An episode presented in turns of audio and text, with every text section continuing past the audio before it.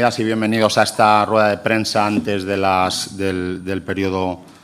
vacacional, aunque algunos ya para ellos es el fin del periodo vacacional, para ellos nuestro pésame. Eh, y bueno, vamos a analizar los datos, del, los datos de, julio de 2022. Me gustaría comenzar por, los datos de, contratación. Yo creo que llevamos eh, prácticamente siete meses de reforma laboral y bueno, lo que está ocurriendo en el mercado de trabajo español pues es verdaderamente espectacular en este terreno y en esta, en esta dimensión, en lo que tiene que ver con los contratos que se realizan y la naturaleza de los mismos. Como saben, por los datos que tienen, esta tendencia, que insisto, se empieza a consolidar desde que comenzó, una vez aprobado el Real Decreto Ley 32-2021, ha hecho que en el mes de junio, de, perdón, en el mes de julio de 2022, más de 685.000 contratos, 686.000 prácticamente, se hayan hecho de manera indefinida, por tiempo indefinido. Se trata, una vez más, de una cifra porcentual espectacular. El 41,4 de los contratos se han hecho por tiempo indefinido, uno de cada dos en la práctica, lo que multiplica por cuatro lo que ocurría en cualquier mes de julio eh, anterior. Eh, afortunadamente, como ustedes tuvieron oportunidad de conocer ya hace unos días, esto ya tiene reflejo en la tasa de la temporalidad de EPA. Por lo tanto, ya esa contratación indefinida empieza a cambiar algunas de las anomalías más evidentes del mercado de trabajo español, las anomalías que tenían que ver con la sobreexposición a la temporalidad. La tasa de temporalidad EPA en este momento en el sector privado, que es desde luego el sector donde la reforma laboral despliega todos sus, sus efectos, se sitúa en el 19,8%, es decir, estamos por debajo del 20%. Es la tasa de temporalidad más baja de nuestra historia y hemos logrado a través de esta grandísima apuesta por la estabilidad en el empleo que ha llevado a cabo la reforma laboral, bajar cuatro puntos la tasa de temporalidad en seis meses. Yo creo, lo venimos diciendo reiteradamente en estas ruedas de prensa, pero está claro que es una reforma laboral que en el terreno de la contratación eh, carece de precedentes en cuanto a su eficacia en cuanto a su puesta en marcha inmediata de un nuevo modelo de contratación que nos aleja de los patrones en los que estábamos anclados desde hace tanto tiempo con tasas de temporalidad inasumible. Por lo tanto, tenemos mucha esperanza en que esto va a fortalecer el mercado de trabajo español, va a dar oportunidades de empleo de calidad y estable a todos aquellos colectivos que habían permanecido al margen de cualquier intento de estatus de ciudadanía en el, trabajo y es una tendencia, insisto, que ya siete meses después parece eh, perfectamente eh, consolidada y que además tiene como estrella la contratación indefinida a tiempo completo. Eh, frente a estos datos muy positivos y muy espectaculares en materia de contratación, el dato, sin embargo, de paro registrado es un dato malo en este mes de julio de 2022. El paro ha sufrido o sufre una ligera subida de 3.230 30, per, 30 personas que están inscritas en las oficinas del Servicio Público de Empleo. Se trata de un dato malo en un contexto, sin embargo, muy positivo de empleo. Como saben, la cifra total de desempleados en nuestro país, de parados registrados en nuestro país, se sitúa en 2.883.812. Se trata de la cifra más baja de los últimos 14 años. En los últimos 12, 12 meses el paro registrado ha disminuido en más de medio millón de personas y en los últimos 17 lo ha hecho en 1.125.000 personas. Por lo tanto, estamos, insisto, ante un mal dato de paro registrado en julio, pero en un contexto muy positivo de empleo tan positivo que no lo conocíamos desde hace casi eh, cinco lustros y que también tiene algunos elementos destacados como que estamos en la mejor cifra de desempleo juvenil de nuestra historia. Nunca hemos tenido tan pocos jóvenes en, en desempleo. Incluso así, en este contexto positivo, hay que hacer algunos análisis de cuáles son las razones de que, este, de que julio haya experimentado un eh, limitado incremento del paro registrado. Eh, naturalmente hay dos elementos fundamentales en los que me gustaría destacar. El primero tiene que ver con que una parte de la incertidumbre económica mundial, una parte de la inflación, que es uno de los efectos del conflicto bélico en, Ucrania y por lo tanto de las... Eh, elementos negativos que está generando en el conjunto de la economía mundial, sustancialmente en la europea, afectando a las cadenas de suministro y generando una cierta tensión de incertidumbre también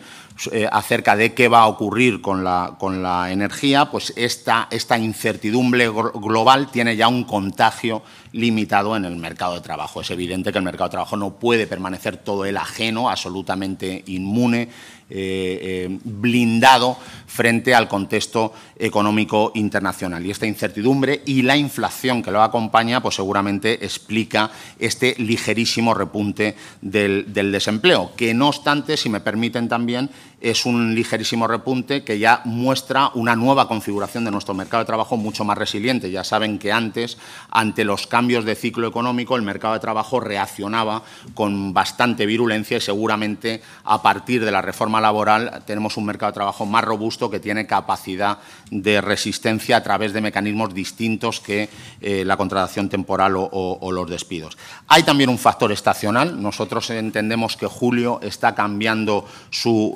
fisionomía y, de alguna manera también este año han ocurrido algunos elementos significativos. El primero de ellos y más eh, llamativo es que se ha producido un fuerte incremento del paro en el sector de la educación. Esto suele ocurrir prácticamente en todas las ocasiones, eh, siempre en julio, pero en esta vez ocurre de manera cualificada porque en el sector de la educación ha venido trabajando más gente que de costumbre. Habría, por tanto, eh, muchos más refuerzos vinculados al, sector educativo y ahora tienen su,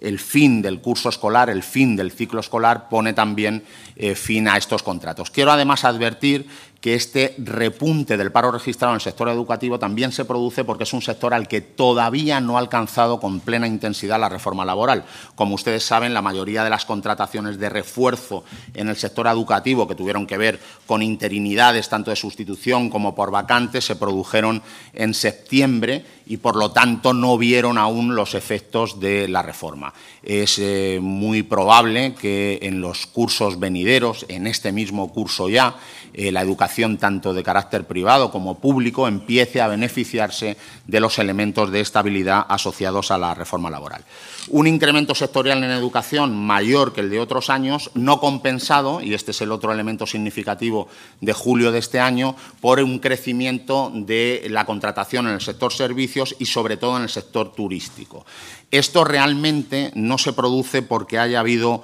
un parón en el sector turístico, al contrario, nosotros tenemos, los datos demuestran que el sector turístico está funcionando a, pleno rendimiento, lo que ocurre es que cada vez con mayor frecuencia las contrataciones del sector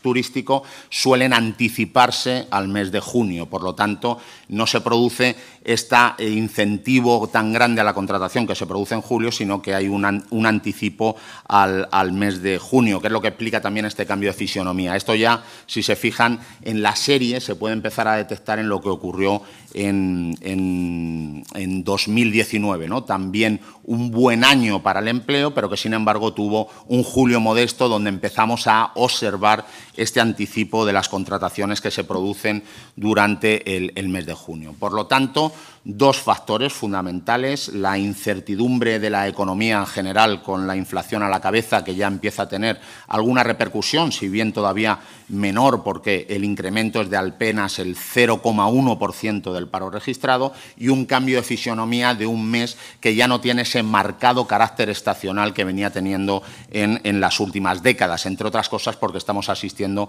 a un profundo cambio del modelo del mercado de trabajo que además creemos que se eh, va a consolidar dadas las enormes tasas de contratación indefinida que tenemos. Paso a desglosarles cuál es el paro registrado por, sectores. En términos sectoriales, el paro registrado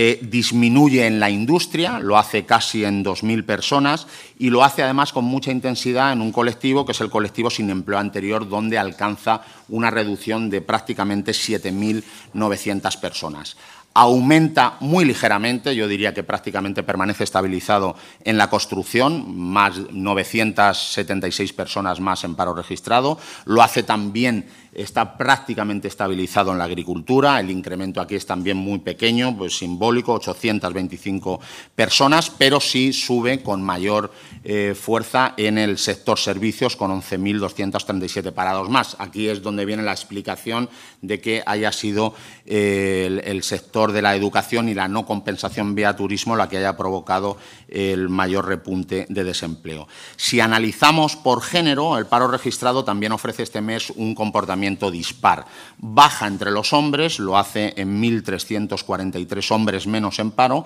pero sin embargo se incrementa entre las mujeres, casi en la cifra de 4.500 paradas más, 4.573. Sin duda la explicación es que el paro se ha producido sobre todo en sectores, con la educación a la cabeza, que tienen una mayor presencia de, eh, mujeres, sectores más feminizados y, por lo tanto, este mes está claro que el paro, sobre todo, crece entre las mujeres. Pese a este ligero incremento, la variación interanual del paro femenino ha descendido en casi 290.000 paradas menos y sitúa la cifra global de mujeres en paro en 1.728.000, que es la menor cifra de mujeres en paro desde el año 2008. Eh, y además me gustaría también recordarles que eh, tanto la EPA como la afiliación a la que hará referencia mi compañero el secretario de Estado de Seguridad Social hacen que las mujeres en este momento estén en, máximos históricos de ocupación femenina con más de 9,5 millones de mujeres empleadas. El número de jóvenes este mes menores de 25 años registrados en las oficinas de empleo e ha descendido en 12.604. Esta es una noticia eh, especialmente positiva y con la que nos sentimos especialmente eh, satisfechos. La cifra de jóvenes menores parados se sitúa ahora en 188.605. Es la cifra más baja de nuestra historia. Por lo tanto, este es un dato eh, muy significativo, muy importante, que tenemos que intentar cuidar como sea para que esta eh, concentración de la disminución del paro en, los jóvenes eh, continúe eh, en los próximos meses. En términos interanuales, hay 73.806 jóvenes inscritos menos en las oficinas del SEPE. Esto supone una reducción del 28,1% en el ritmo de bajada del desempleo, que es el doble de otras eh, eh, franjas de edad. Por lo tanto, insisto, también este es un dato que me gustaría destacar, especialmente positivo. Entre los jóvenes se concentra buena parte de la bajada del paro registrado y tenemos la cifra de jóvenes en paro más baja de nuestra historia. Por territorios, el paro desciende en ocho comunidades autónomas, sube en nueve y se mantiene prácticamente invariable en, dos de ellas. En términos absolutos, los territorios donde más sube el paro son Cataluña, Castilla-La Mancha y Madrid, y en los que más baja son la Comunidad Valenciana, Andalucía y Asturias. Este es la radiografía del paro registrado y ahora les haré también una somera eh, panorámica de qué ha ocurrido con, la contratación, donde aquí los datos sí son netamente positivos y continúan, insisto, esta senda que se inauguró en diciembre de 2001 con la reforma laboral y con dejar atrás la exposición mm, anómala a la temporalidad de nuestro eh, mercado de trabajo. Eh, repito, se han formalizado más de 685.000 contratos indefinidos, 685.922, lo que representa el 41,4% del total de contratos celebrados, cuando la media, para que se hagan cuenta ustedes de las dimensiones que está alcanzando la contratación indefinida, la media de años previos rondaba aproximadamente el 8%. Solo el 8% de los contratos en los meses de julio eran eh, contratos indefinidos. De hecho, el mes de julio era un, era un mes especialmente expuesto a la temporalidad, donde se hubiera sido pues, bastante increíble pensar hace unos años que más del 40% de los contratos celebrados hubieran podido ser eh, por tiempo indefinido. De hecho, multiplicamos por cuatro el dato de los años anteriores. Fíjese, por sectores, la construcción ha registrado el 72,3% de los contratos celebrados lo han sido por tiempo indefinido. En la agricultura se han celebrado el 49,5% de los contratos realizados han sido indefinidos, es decir, estamos hablando prácticamente del 50% en un sector, como ustedes saben, especialmente expuesto a la, a la, a la temporalidad, al, trabajo entre campañas y que tradicionalmente se había eh, considerado incompatible con la estabilidad. El, 45, el 40,5% de los contratos firmados por jóvenes de 30 años, contrato indefinido y joven menor de 30 años a lo largo de toda nuestra historia era como una contradicción en los términos, pues el 40,5% de los contratos que han firmado los menores de 30 años ha sido indefinido frente a una media habitual del 7%. Han firmado los jóvenes un total de 287.400 contratos indefinidos, el 42% del total. Yo creo que esto es otro de los datos que me gustaría destacar especialmente. Los jóvenes han sido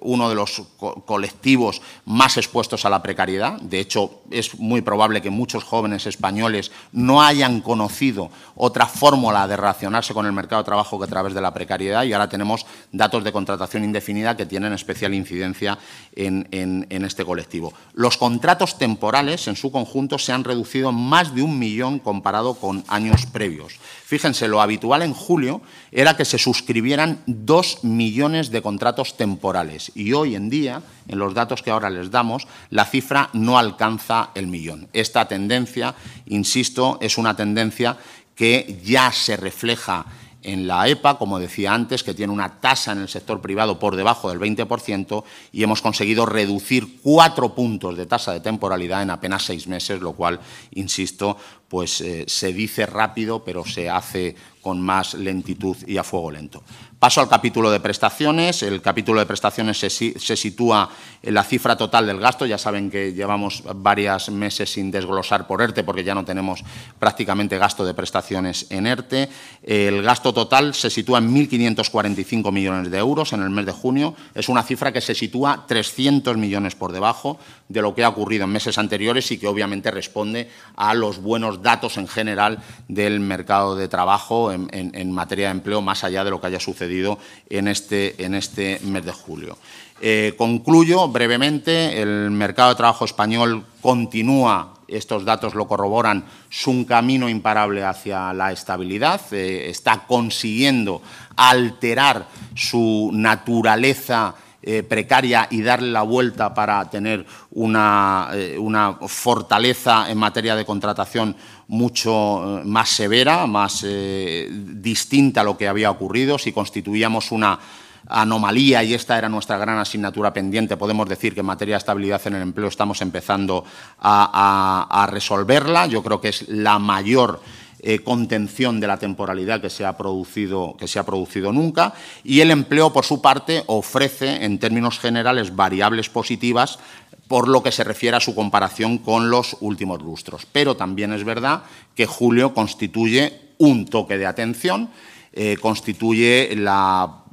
posibilidad de que la incertidumbre y la crisis económica con la inflación a la cabeza puedan trasladarse al mercado de trabajo, que es un mercado de trabajo mucho más preparado que nunca para hacer frente a las crisis, pero está claro que este toque de atención nos lleva a la, es imprescindible no bajar la guardia, hay que redoblar los esfuerzos. Como saben ustedes, yo creo que este Gobierno no para de tomar medidas frente a la crisis económica y la coyuntura internacional y luchar frente a ese mal que es la inflación, lo seguirá haciendo y, desde luego, todas esas medidas, como no puede ser de otra manera, irán destinadas a procurar una salida justa a esta crisis que, desde luego, este es el otro elemento y es eh, la naturaleza de quienes estamos al frente de las instituciones en este momento, no podríamos permitir que fueran los trabajadores y las trabajadoras de este país quien pagara los pactos rotos de la crisis. Por lo tanto, un toque de atención, la necesidad de, perseverar en las medidas contra la crisis, pero en un contexto de empleo muy bueno, en un contexto de empleo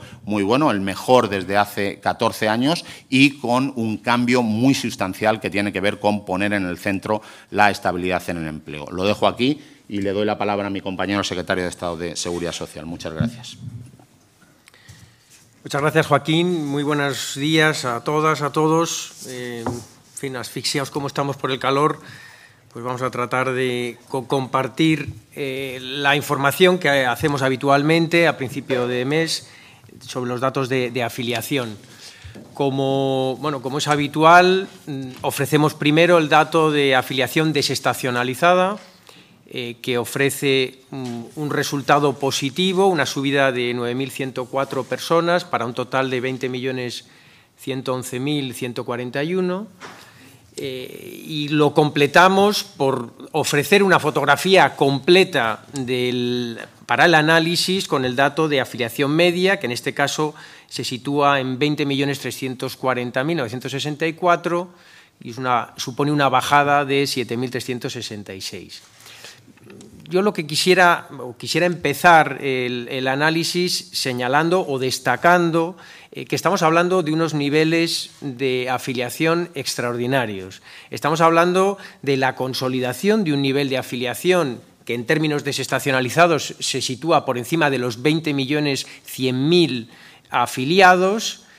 y que en términos de afiliación media nos sitúa, nos consolida por encima de los 20.340.000. Me parece que es eh, importante, más allá, digamos, de las coyunturas concretas y de los meses y de los resultados mensuales eh, mm, y de la incidencia que esto pueda tener o la concurrencia de diversos factores que pueden condicionar esos resultados, me parece que es muy importante que veamos los niveles en los que nos encontramos y, sobre todo, las tendencias. Y desde ese punto de vista, lo que vemos, lo que mm, eh, podemos constatar es que mm, durante 15 meses se mantiene un crecimiento eh, o aumentos consecutivos de la afiliación en términos desestacionalizados, mm, un periodo, un periodo muy prolongado, un periodo, y quisiera resaltar, como ha hecho el secretario de Estado de Empleo, lleno de incertidumbres y de dificultades, a pesar de lo cual es evidente que más allá de, de cualquier otro tipo de consideraciones, el mercado de trabajo y la afiliación está demostrando una fortaleza, podemos decir, desconocida, ¿no? sobre todo desconocida cuando la completamos con el otro elemento sobre el que incidiré después y que ya ha sido mencionado lógicamente por, por mi compañero el secretario de Estado, y que tiene que ver con la situación y la fotografía que nos ofrece el mercado de trabajo. Pero eh, continuando con el análisis de la, afiliación, eh, una afiliación eh, que, como digo, más allá de la, digamos, del resultado concreto mensual, lo que ofrece es un, digamos, una fotografía de fortaleza, una tendencia positiva que se confirma cuando bueno, rascamos un poco y analizamos con un poco más de detenimiento los datos. Ya no es solo que a lo largo del año 2022, en términos desestacionalizados, se, hayan, se haya incrementado la afiliación en 272.000 personas, sino que cuando comparamos el promedio de estos meses de 2022, de estos siete primeros meses, con el promedio del, año 19, el año previo a la pandemia, nos encontramos con que el ritmo de crecimiento de la afiliación es incluso superior en este momento. Es decir, que si comparamos el promedio del 22, de enero-julio del 22, tenemos un crecimiento de la afiliación de más de 38.000, casi 39.000 eh, personas. En ese mismo periodo del año 19, periodo prepandemia, un momento de crecimiento importante del empleo también, ese promedio se situaba, eh, ligeramente por debajo en 37.900. Todo ello eh, nos debe llevar a analizar eh, estos, los datos desde una perspectiva digamos, un poco más amplia, no circunscrita exclusivamente al mes, porque al analizar con un poco más de, amplitud estos datos, mm, el, resultado o las conclusiones a las que llegamos son conclusiones manifiestamente positivas. Si por completar este análisis, eh, tomamos el dato del mes de junio y del mes de julio, y en el gráfico ven perfectamente, y recordarán en la rueda de prensa del mes pasado, que el dato de afiliación en términos desestacionalizados fue particularmente bueno, bueno, pues si sumamos el mes de junio y el mes de julio y lo comparamos con, con años anteriores, nos encontramos con que ese resultado, con años anteriores previos a la pandemia, nos encontramos, digo, con que ese resultado es, es muy positivo. Y desde ese punto de vista, yo creo que es importante que tengamos presente que se está produciendo un cambio en el mercado de trabajo mm, de unas consecuencias de alguna manera podemos decir casi mm, imprevisibles, ¿no? Es decir, que realmente la transformación que, estamos viendo en el mercado de trabajo es absolutamente extraordinaria y eso hace que, bueno, digamos, los análisis o los parámetros que utilizábamos mm, o que hemos utilizado habitualmente para, ese, para esos análisis, pues seguramente tengan que ir adaptándose a una realidad que, como digo, está transformándose y que, bueno, eh, luego desarrollaré un, poco más. Si analizamos los datos por sectores, mm, quisiera resaltar, como eh, hemos venido haciendo en, ruedas de prensa anteriores, que realmente el crecimiento del empleo eh, mm, se Mm, concentra o afecta de una manera particular a actividades, a sectores de actividad eh, que bueno, mm, tienen, un, tienen un mayor valor añadido. Hay un crecimiento general de la, de la afiliación, del empleo, pero me interesa resaltar que actividades con ese plus de valor añadido relacionadas con eso, con, la eh, información y comunicación o las actividades artísticas, recreativas y de entretenimiento, este tipo de actividades, la educación, todo esto, si analizamos eh, los datos desde una perspectiva, desde, desde el principio de años, vemos que tienen unos niveles de crecimiento muy importantes. E incluso un sector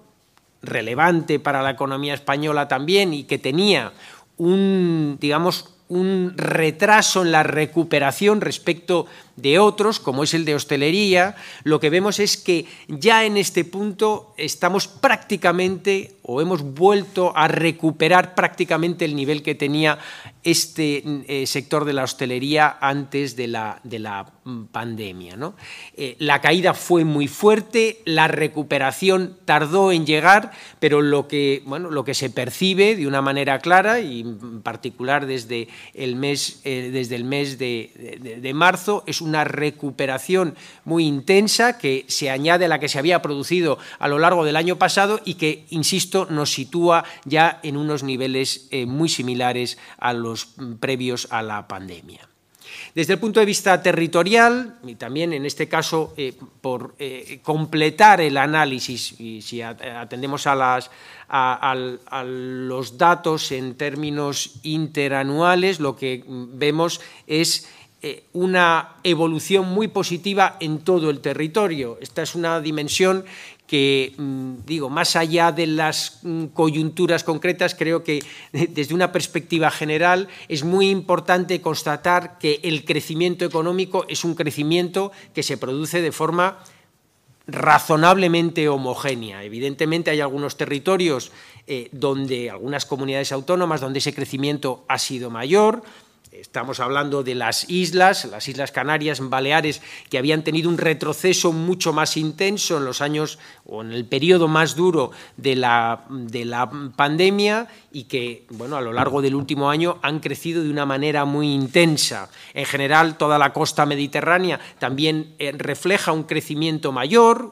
junto a eh, Castilla-La Mancha, Madrid o País Vasco, pero en todo el territorio tenemos resultados positivos, lo cual pone de manifiesto la fortaleza de, este, eh, de este fenómeno, de este proceso de creación de empleo que viene consolidándose a lo largo de los últimos meses. Pero además, eh, mm, hay un aspecto donde necesariamente tenemos que incidir, lo ha hecho eh, el secretario de Estado de Empleo y yo tengo que hacerlo igualmente, eh, y que refleja esta transformación radical que estamos viendo en el mercado de trabajo. Mm, mm, realmente las cifras mm, son, son muy contundentes, son casi eh, apabullantes. Cuando analizamos eh, la evolución de la contratación indefinida, nos encontramos con que hoy tenemos un número de contratados con contratos indefinidos, con contratos estables, que superan muy ampliamente la situación previa. Si tomamos como referencia años de normalidad, años previos a la, mm, pandemia, a la crisis COVID, y, nos, en fin, como se hace en el eh, gráfico, eh, y, nos fijamos en la situación en el mes de julio, si tomamos la fotografía de los contratos, de los contratos fijos, de los contratos indefinidos ordinarios, eh, lo que constatamos es que hay 1.142.000 contratados más con una vinculación contractual indefinida la evolución es espectacular porque lo que se ve es que, mm, bueno, tomando eh, la evolución desde principio de año, esa diferencia entre el número de, contratados indefinidos va agrandándose con el paso de los meses incluso en un momento en el que se supone que el factor estacional vinculado al desarrollo de determinadas actividades estivales mm, podría hacer, eh, bueno, podría significar una, mm, una, menor relevancia. Bueno, pues incluso eh, pero que esto no, supone que la contratación indefinida sea solo de fijos discontinuos, ni muchísimo menos. El grueso son contratos indefinidos, sobre todo a tiempo completo, y eh, en cualquier caso, una de las apuestas de la reforma laboral que mm, pasaba por mm, llevar, sacar de la precariedad, de la contratación eh, temporal más precaria a los fijos discontinuos, es evidente que está ofreciendo unos resultados eh, positivos. Si además nos fijamos en colectivos concretos, eh, y, el impacto que está teniendo esa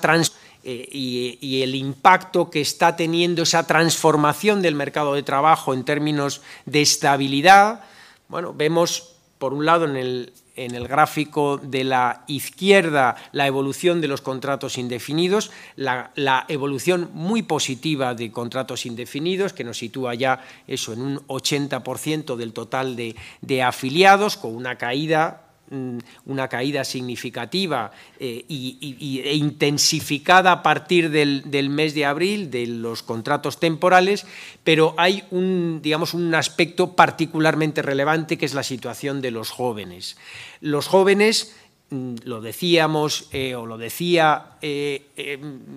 mi compañero secretario de Estado y, lo hemos venido diciendo en las últimas ruedas de prensa, están mm, viendo transformada su situación en el mercado de trabajo, su posición en el mercado de trabajo. Tenemos ahora, si nos comparamos con, el mes de julio de los años, mm, de, los años previos, pues ahí mm, teníamos uno de, cada, uno de cada tres jóvenes, o solo uno de cada tres jóvenes tenía un contrato indefinido, y ahora lo que tenemos es una fotografía muy distinta donde prácticamente dos de cada tres jóvenes tiene un contrato indefinido. Nunca antes se ha hecho una reforma laboral que haya tenido un impacto tan positivo sobre el empleo de los jóvenes no solo porque hay más trabajo, sino porque mm, la calidad del empleo ha cambiado de forma sustancial. Y yo creo que este es un aspecto, desde luego, del que todos eh, debemos felicitarnos y, desde luego, que debe, eh, debe llevarnos a seguir trabajando y a seguir mejorando estos resultados. Mm, por último, eh, un par de cuestiones más sobre el análisis el análisis cualitativo de la calidad del empleo, la reducción de la temporalidad se produce también eh, con, caídas significativas tanto en hombres como en mujeres. Es verdad que es más en hombres que en mujeres y este es un aspecto que tenemos que seguir observando para, bueno, en fin, para tratar de identificar cuáles son esas causas que evidentemente nos llevan inicialmente a, bueno, a, digamos, a las propias características de los sectores en los que se prestan mm, de los que se prestan eh, servicios y, digamos el carácter feminizado de algunos sectores de actividad donde la temporalidad bueno, partía de unos niveles más altos, pero en cualquier caso estamos viendo un avance, un avance significativo para hombres y mujeres. Y por último, en términos de, contratación, eh, hay otro aspecto, otra medida de la reforma laboral que está teniendo o que está resultando muy eficaz a la vista de los resultados, eh, que em, tiene que ver con la caída, la caída mm, espectacular, se puede decir así, de los contratos de muy corta duración. Esa contratación temporal extrema, esa manifestación suprema de la precariedad está cayendo de una forma muy significativa y a lo largo de, a lo largo de, este año el número de contratos de un día se ha reducido en más de un millón, si lo, si lo extendemos hasta una semana estamos hablando de 1,7 millones de contratos de muy corta duración. Esto mm, pone eh, de manifiesto el éxito de una medida, esa penalización de los contratos de muy corta duración que se introdujo en la reforma laboral y que mm, supone una medida concreta Mm, y efectiva para la reducción de la precariedad, de esas manifestaciones más intensas o más extremas de, precariedad, con todas las implicaciones que esto tiene para la vida de quienes suscriben ese tipo de contratos, ¿no? y que desde luego no podemos eh, perder de vista. Un par de aspectos más quisiera eh, completar, eh, comentar antes de, concluir. el primero de ellos es, o tiene que ver con la información relativa a los ERTES, que como saben compartimos habitualmente, y donde yo creo que en este, en este, digamos, en esta coyuntura yo creo que es destacable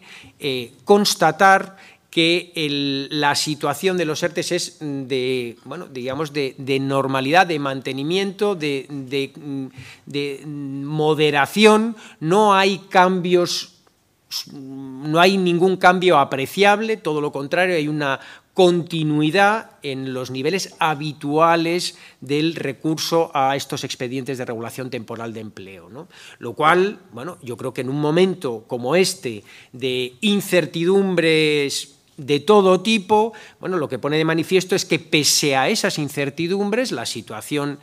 del mercado de trabajo sigue siendo una situación positiva como eh, antes describía.